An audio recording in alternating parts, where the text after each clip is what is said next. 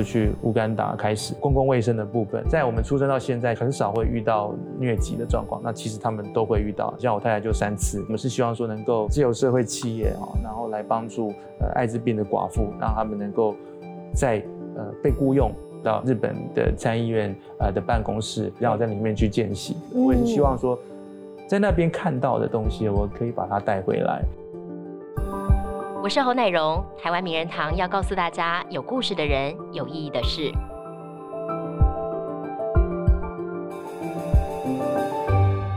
近几年，大家可以发现有越来越多的年轻人呢，他们愿意回到自己的家乡，贡献所学。我们今天台湾名人堂的嘉宾呢，是台湾世代教育基金会的执行长陈冠廷。他很特别哦，是土生土长的嘉义人。那么在毕业之后呢？他前往了美国，前往日本继续深造。之后，他决定回到台湾，投身政治，也打造属于自己心目中的梦想家园。我们今天很开心，请来冠廷跟我们聊聊。冠廷好，主持人好，各位观众大家好。冠廷好，我刚刚一开始介绍说你是台湾世代教育基金会的执行长哦，我想先跟请你来跟大家聊一聊这个基金会，我们主要在做些什么？其实这一个基金会它做的蛮多的哈，比方说国际交流，然后国际教育。还有一些青年的赋权哈，那这些部分其实我们经过呃蛮长的时间去酝酿哈，特别是国际交流的部分，那我们会邀邀请一些来自国家哈。就是他们国家推荐的一些青年来到我们台湾，来跟我们在地的国中、高中，甚至是国小的同学来互动。所以是世界各地的人，请他们来到嘉义这个地方，邀请他们来。对，那当然这是还有包含他们的实习计划、奖学的奖学金计划等等。那我们过去有邀请到一些欧洲跟澳洲的这一个呃学人，就是访问学人来，那让他们进入我们的嘉义，像是竹崎高中啊。然后跟我们当地的这些同学们互动，因为我认为说，其实教育的本身不是做功能性而已。就比方说，你学英文不是让你为了考高中或者是考大学，然后进行这样子的试验之后，然后你得到好的分数，然后就代表说你这个能力好，而是说你能够运用你在课堂上面所学习到的东西，到你实质上面的生活上的互动。或者是工作上面的互动，或者是情境上面的互动。那情境式教学是这几年大家都在努力去推广的。那也是我们国家未来也会有，就是希望能够成为双语国家。所以我希望说，透过我们的这个智库也好，基金会也好，让更多嗯这种国际青年，除了来台湾进行学习之外，他们也能够有一些责任啊。这个责任就是说，他们必须担负起作为他们国家的大使的身份，跟我们的同学们能够有互动。那对我们同学来说，特别是在比较非首都、非六都的这些同学们来讲，你们可能会觉得说，哎呀，就是跟外国的同学互动，感觉在路上都看得到，但其实不是这样子，其他地方不并不一定，不一定，不一定如此。啊，特别是我记得有一次，我带呃德国还有一些德国、日本跟欧洲的同学们来到我们西口，来到溪口国中，那看到所有的同学们就很。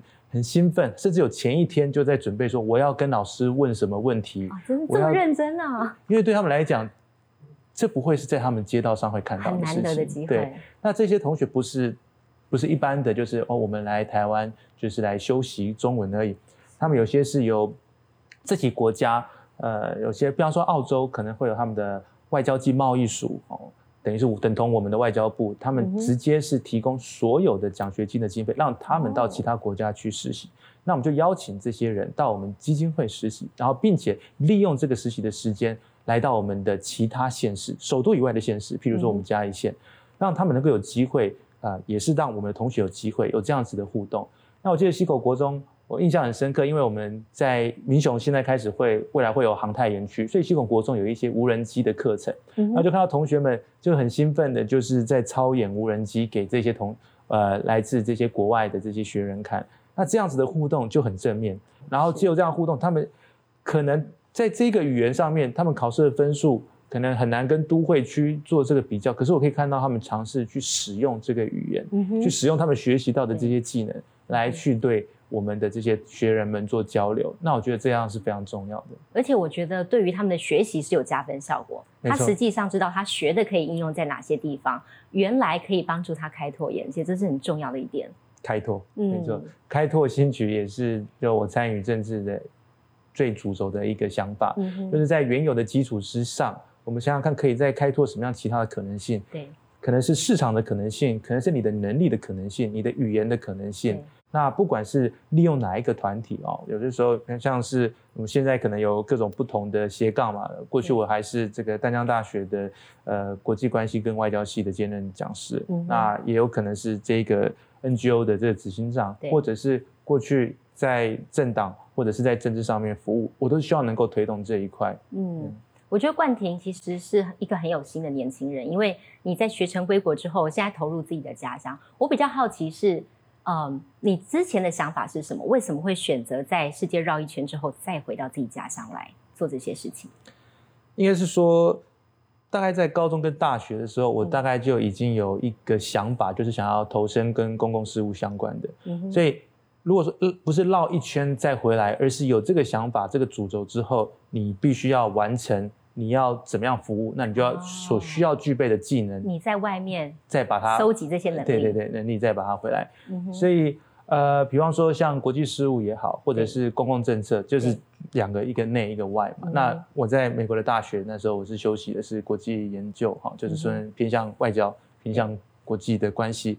那在呃东京大学的时候，我是偏公共政策，就比较偏内政，包含我那时候的老师是厚生劳动省，就是我们的卫福部的。呃，等于是他的官僚，然后借调到东京大学，嗯，所以老师会带着我们，我都去跟他一起去他们的厚生劳动省的那个本部，然后去跟这些包含他们的医师会啊，包含他们的厚生劳动省的官员啊，直接互动，来听听看他们对于他们自己公共政策的想象。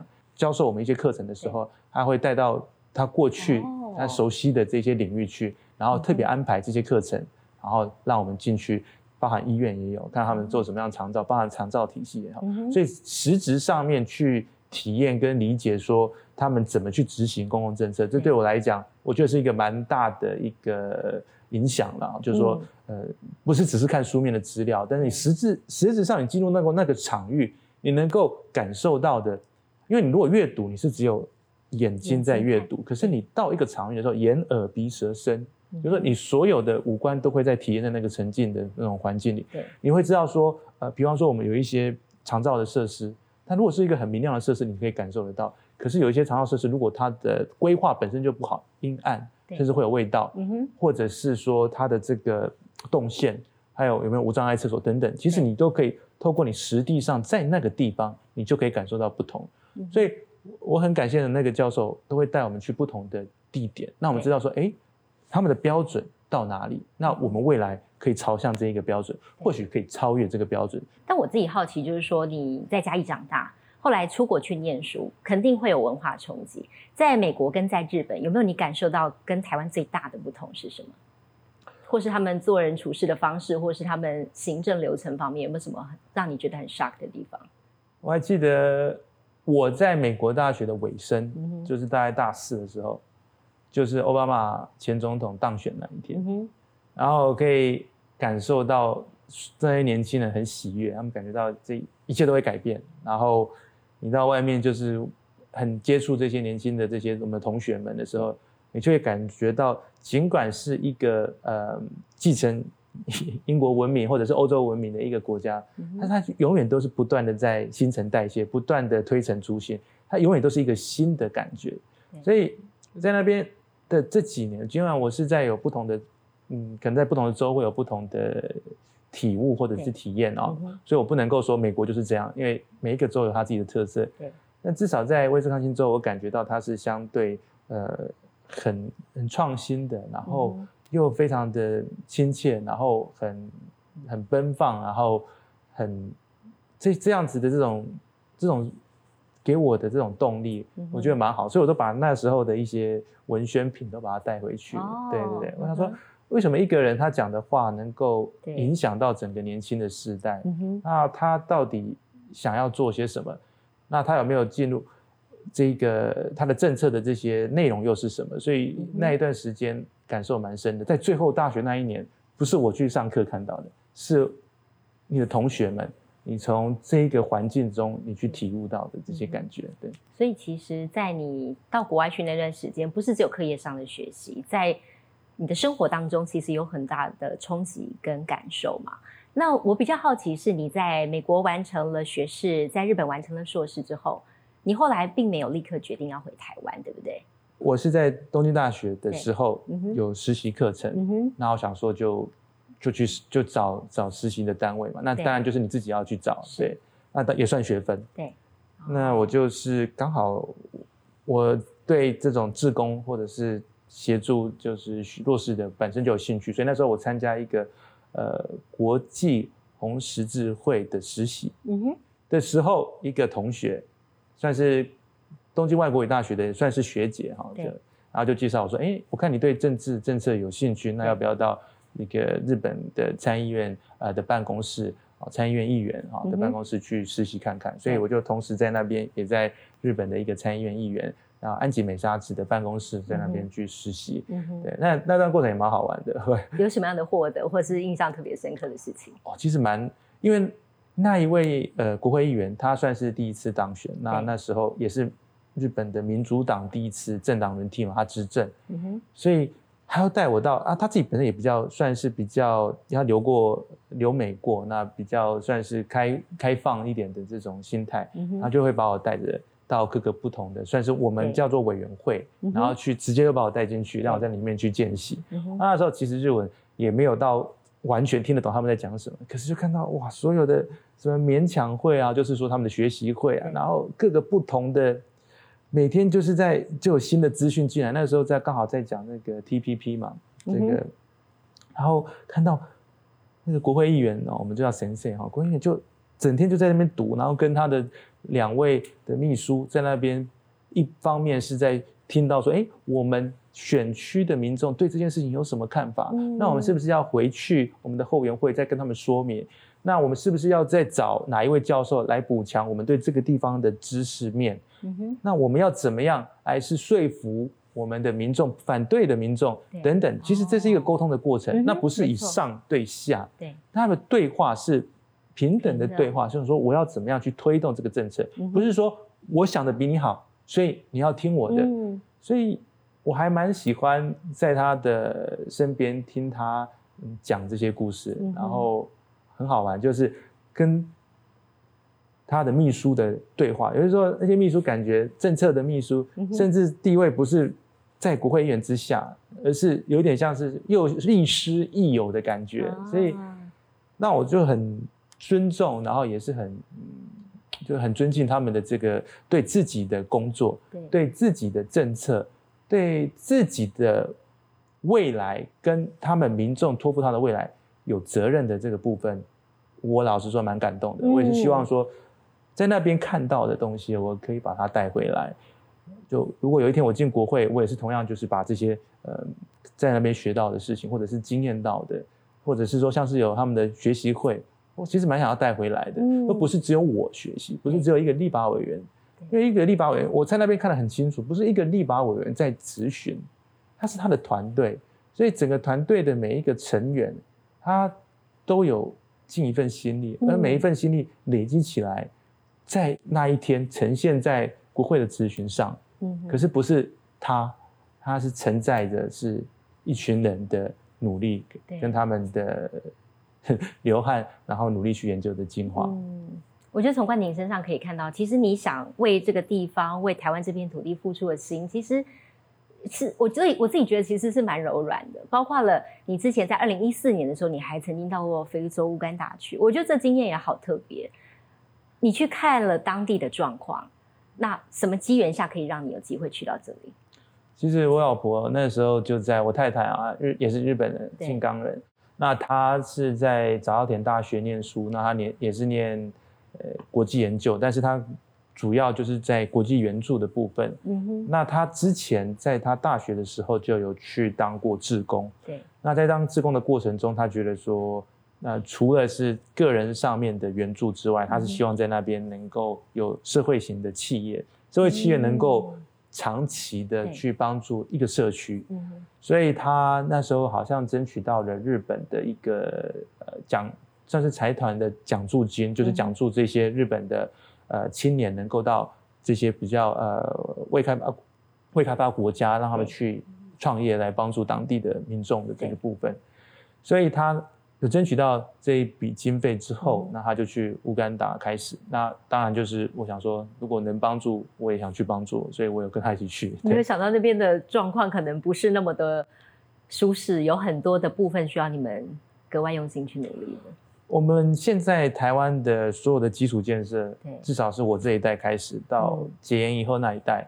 我们可能会觉得是理所当然的，就是说，嗯，本来就要有路、有水、有电，对，然后甚至是有网路。现在，那可是很多国家，它可能是有些地方，因为他们有网络、有四 G，那时候就已经有了，嗯，但是可能会缺水，可能会常常遇到这种大规模的停电。那大规模停电不是我们一年一次这种这种概念，是三天、七天就有可能出现这样的状况。对。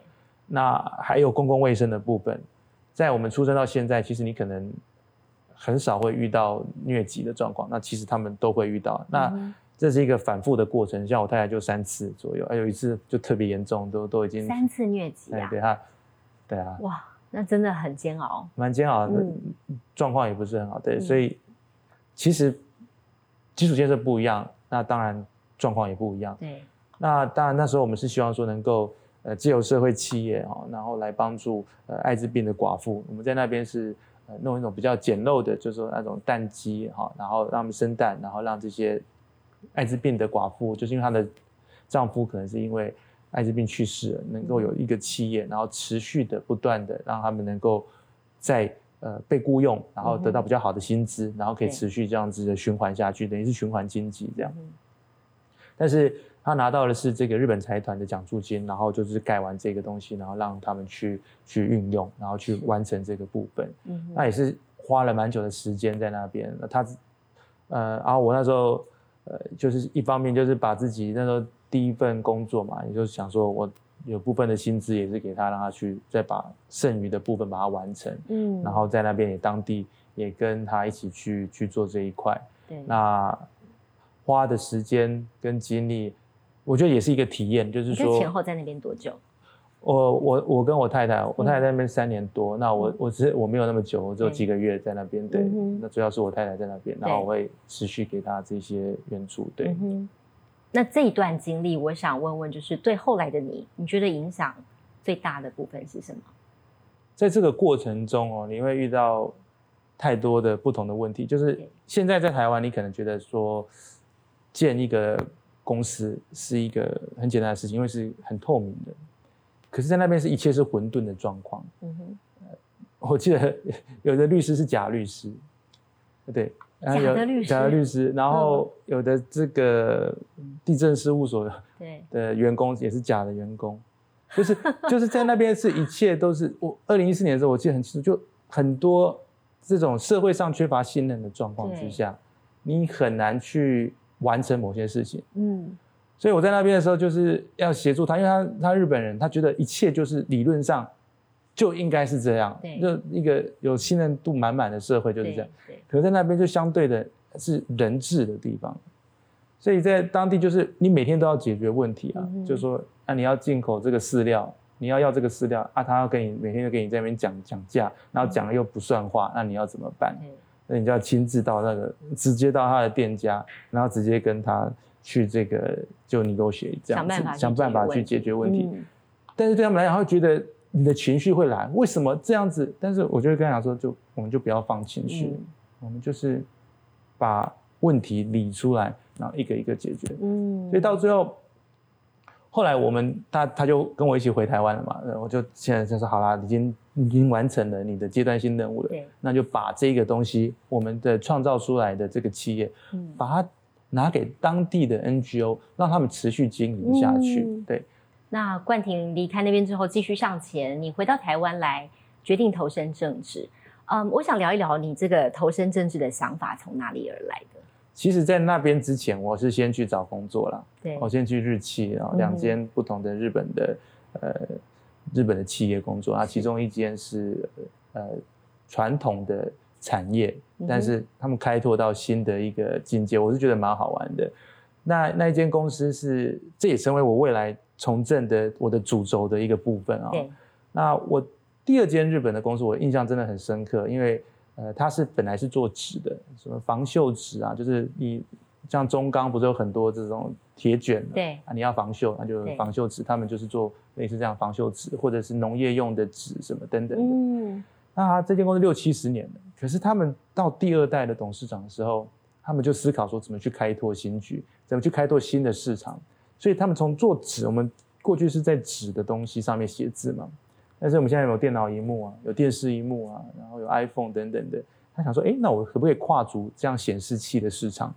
哦，所以他就第二代啊，就进入这个显示器的市场，还有进入太阳能面板里面的一些布材。他们怎么有办法去想象说，我的公司除了原本的传统产业，我还能够跨足到这种算是那个时候是高科技嘛？然后面板产业那时候是高科技，然后一度它的市占率可以到三十多趴、四十趴，就是它的关键布材的部分。对，那就对我来讲就。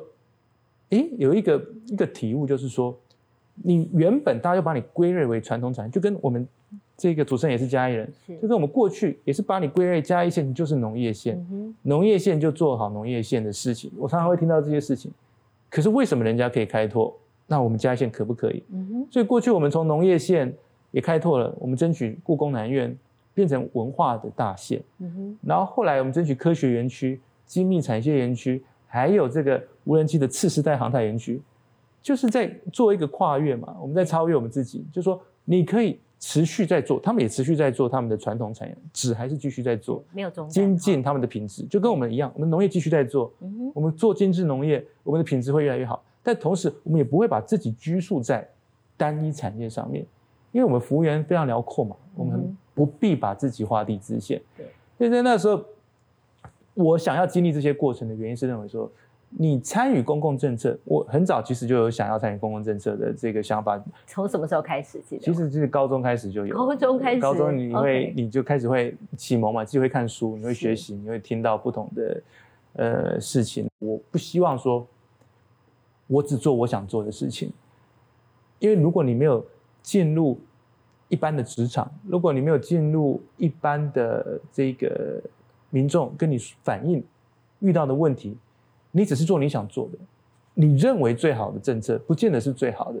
每一个政策它都一定会有正面的跟负面的影响。可是有些时候，做一个政治人物，你必须付出责任，你必须做抉择。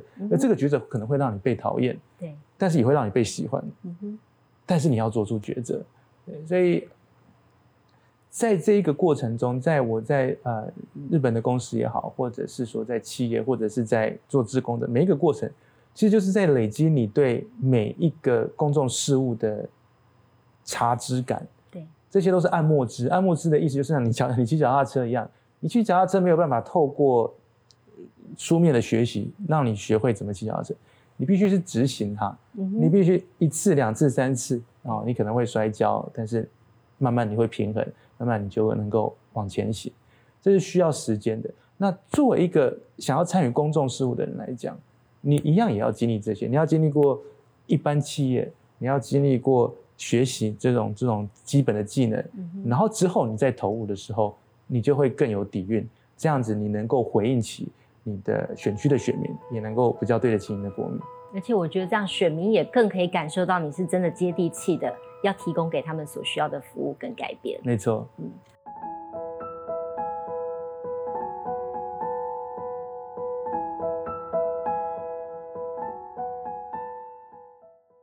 我觉得能够把国外经验带回到台湾的各个乡乡镇市，其实是一个很重要的进步的动力。那冠廷这边，你自己也做了一些努力，你把过去曾经在日本认识的人脉也带回到嘉义来了。你做了哪些过程跟努力？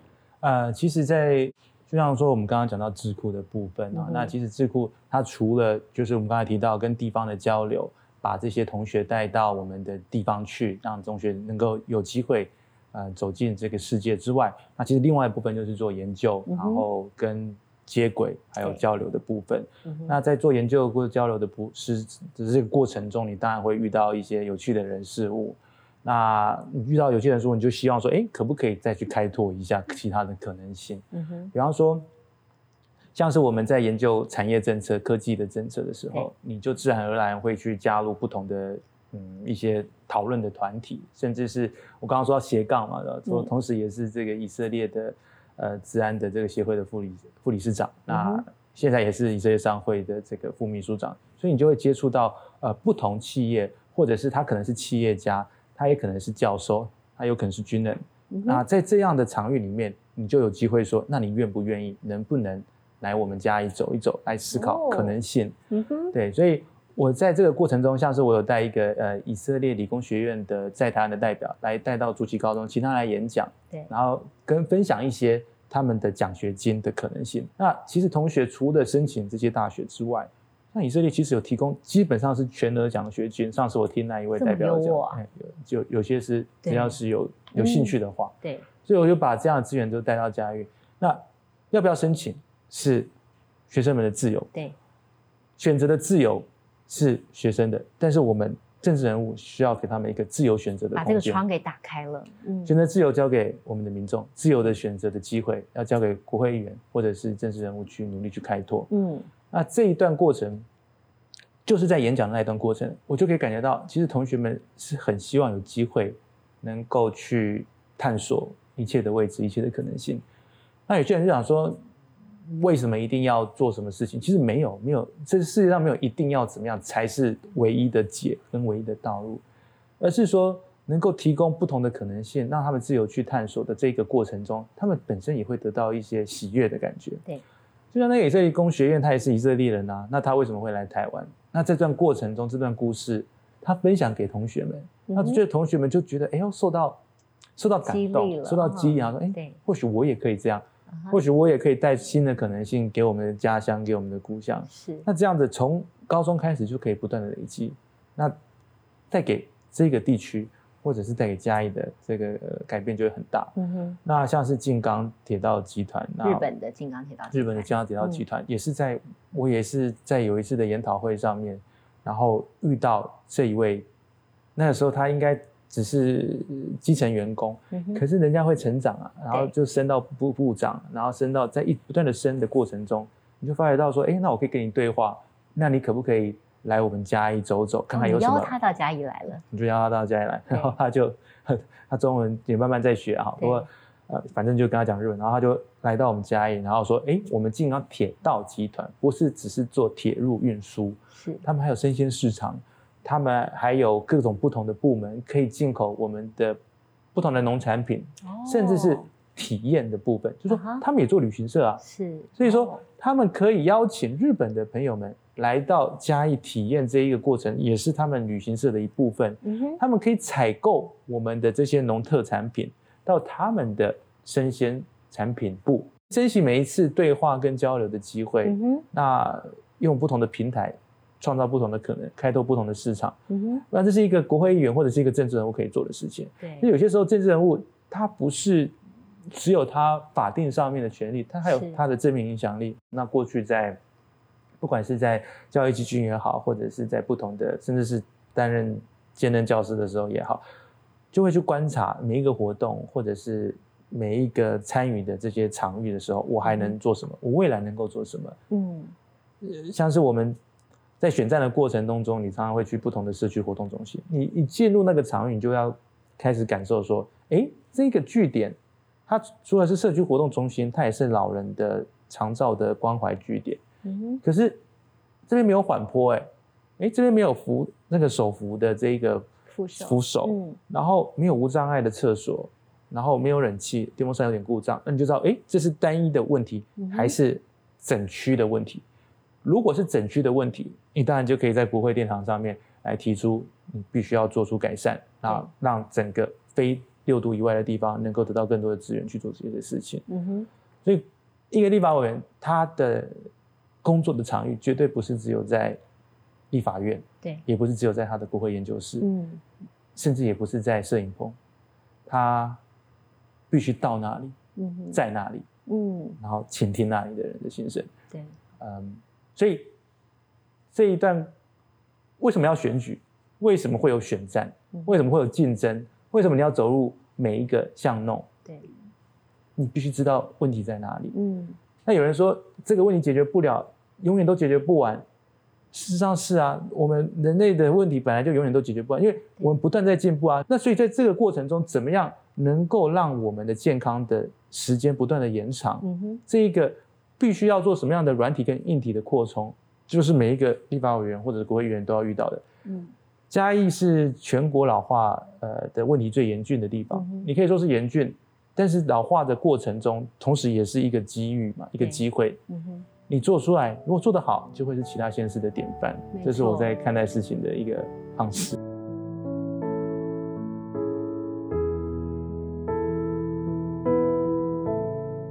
嘉义还有一个，我觉得大家很关注的焦点是它的人口外移的问题。很多的年轻人外流，没有真的像你一样再回到自己的故乡来。这个部分，你有什么样的看法或者是想法？建议可以解决的。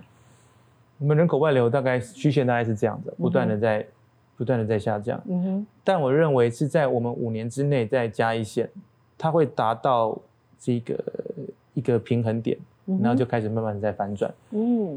因为过去哈，包含大家应该印象可能没有印象，因为这个可能是嘉义人才知道，嘉义市的升格跟新竹市的升格对两个县市来讲都是很重要的。但新竹市的升格之后，我们看到它的。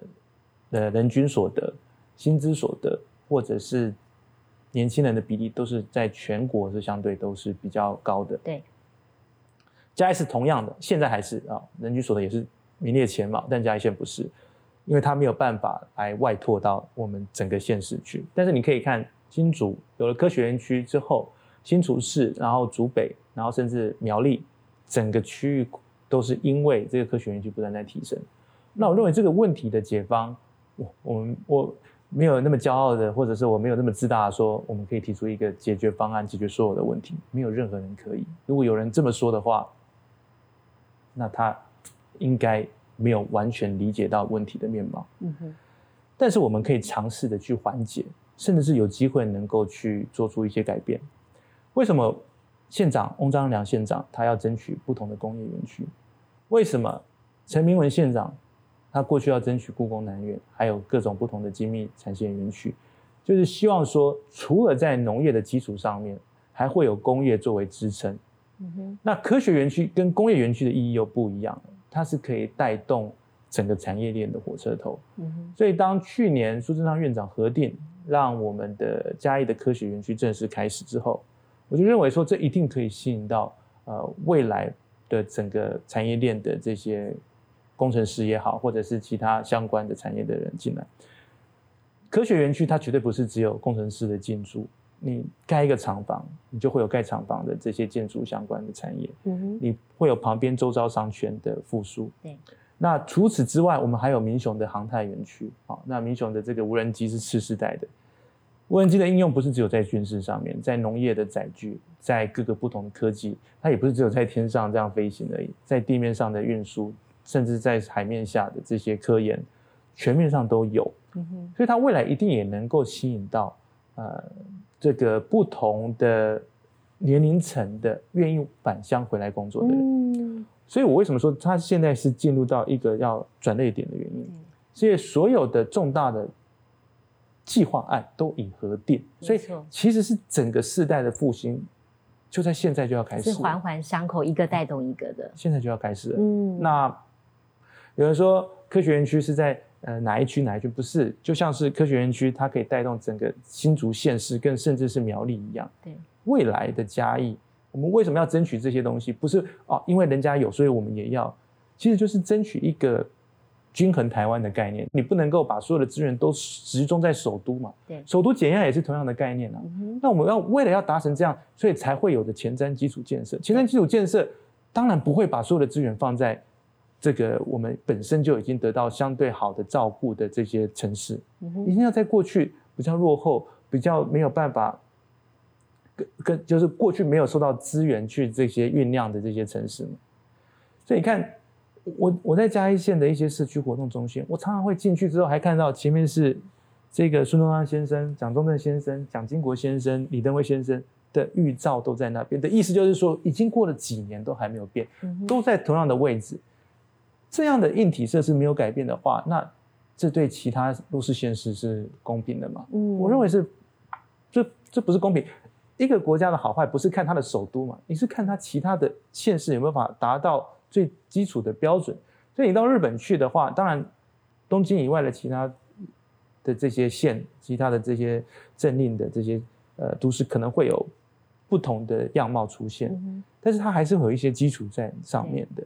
那我们目的啊，作为一个相对没有首都这么资源丰富县市的立法委员，就是要确保我们的这些居民、我们的这些国民们，尽管在不同的县市，他们的健康权不可以被分割，对对，他们的受教权不可以被分割，他们的所有的权利理论上都要受到更多的照顾。假如不是更少，就要受到更多，因为现在其实是受到更少的照顾。那当然会有人说，为什么凭什么有些县市可以在一些我们这几年政府的基础建设上面得到比较多的资源？因为他们从来都没有得到过这些资源。嗯，所以我们要努力的原因就是在这样，这是一个过程啊。甚至在就算在一个县市里面，平原区跟山区，他们得到的资源的状况也不同啊。那作为一个县市首长，你当然是要做一个均衡化的做法，才可以照顾到。需要最需要照顾的人，嗯，所以这是这样子的一个过程。所以，呃，我们过去不管是在我的学习历程也好，或者是在工作的时候也好，我们都知道怎么样让一个企业更好，怎么样让一个县市更好，就是要确保说每一个部门都能够得到相应的资源，嗯，这样子公司的成长才不会就是有些时候是头重脚轻，对，嗯。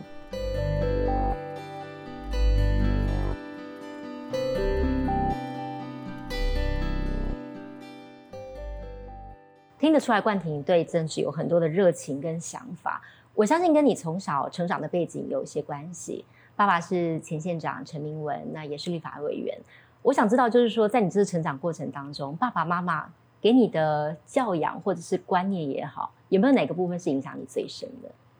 我妈妈她可能她很喜欢看书，所以她哇，她从小就是我们。全家都是都是他买的书，他自己可能没有自己全部都读完，我就会拿过来看。对，所以那我舅舅他也是教授嘛，那是数学的教授。那我外公的爸爸，哇，那就算阿宙了嘛。对，那时候好像在台中，在行医，所以嗯，教养的过程中，有的时候是身教，然后就是看我妈妈自己就是。一直都在不断都在做笔记，在学东西，在看书，各种不同的。他购买的书籍也是蛮有些国际关系啦，哈，亲子教养啦，然后甚至是这个英文书籍，他喜欢学英文，什么都看，就这样子比较杂学。所以在那个过程中，就是看他那种学习的那种精神，我是还蛮还蛮敬佩的。然后他自己也会再去，呃，应该是说成人教育嘛，就是他会再去。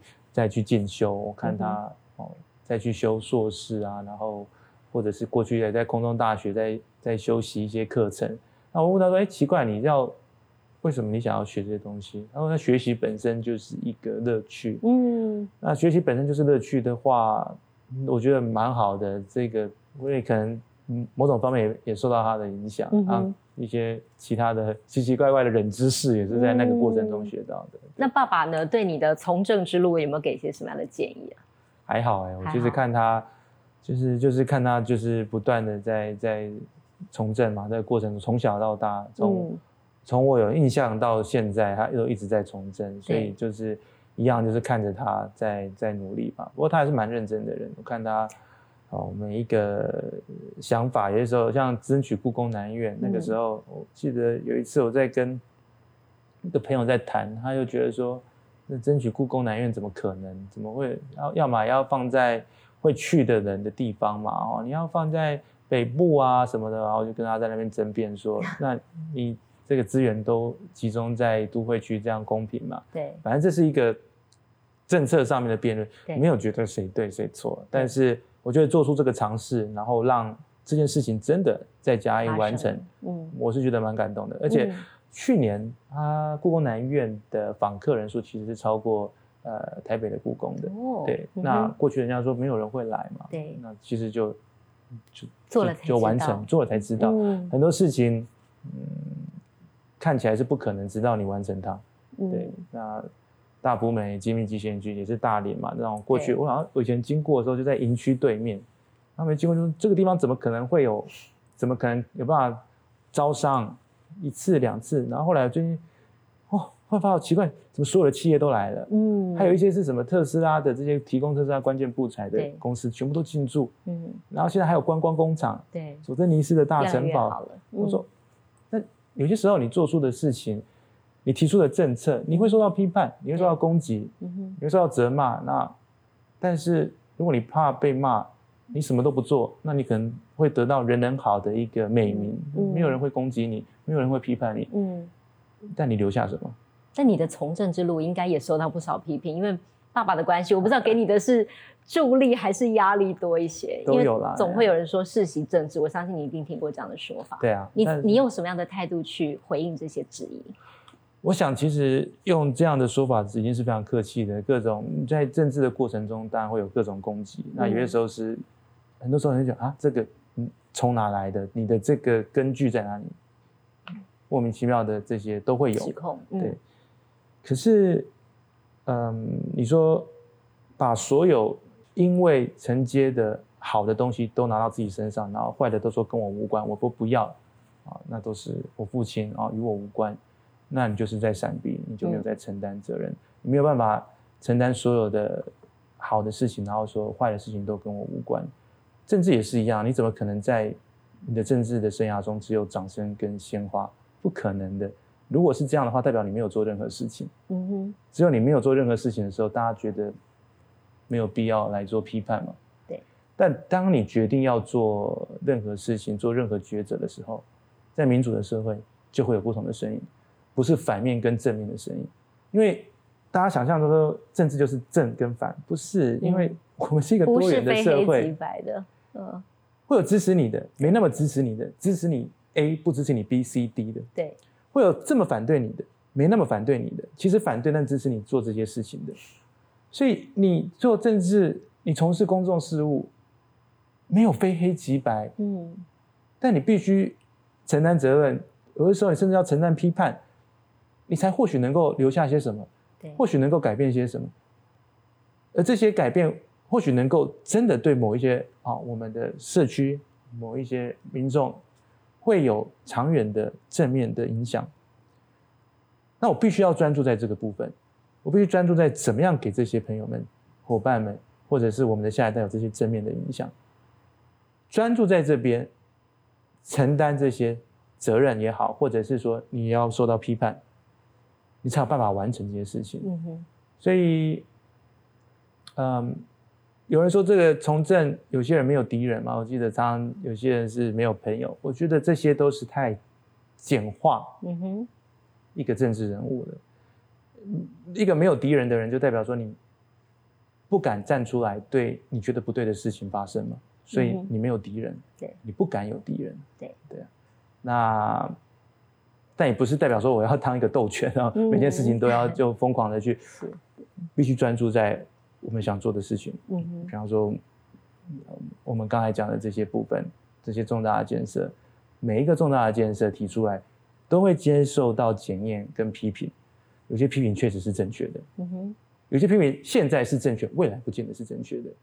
所以，如果你相信你有愿景，你相信你做这件事情是对的话，那你就必须要承担出这些批判，并且不要把这些批判把它当成是。对你的人身攻击，然后想着要报复，嗯哼，这样子未来的讨论空间才会比较大。那你跟你的政治的对手就是对手，而不是敌人，嗯哼，这还是有差别的。对，所以这一个环境，你要塑造这样子的政治环境，是需要很长的一段时间。没错，那你要花出很大的力量，而且你要相信你所相信的，不然一不小心你也会。承受不了压力，你也会变成说你会没有限度的进行情绪性的攻击或者是防御，那这就对政治来讲不见得是正面的。好，我们今天非常谢谢冠廷，看到了你对政治的热情，然后相信自己心里相信的，觉得对的事情就勇往直前。我们今天很谢谢冠廷来跟我们做分享，谢谢，谢谢，谢谢，也祝福你，谢谢。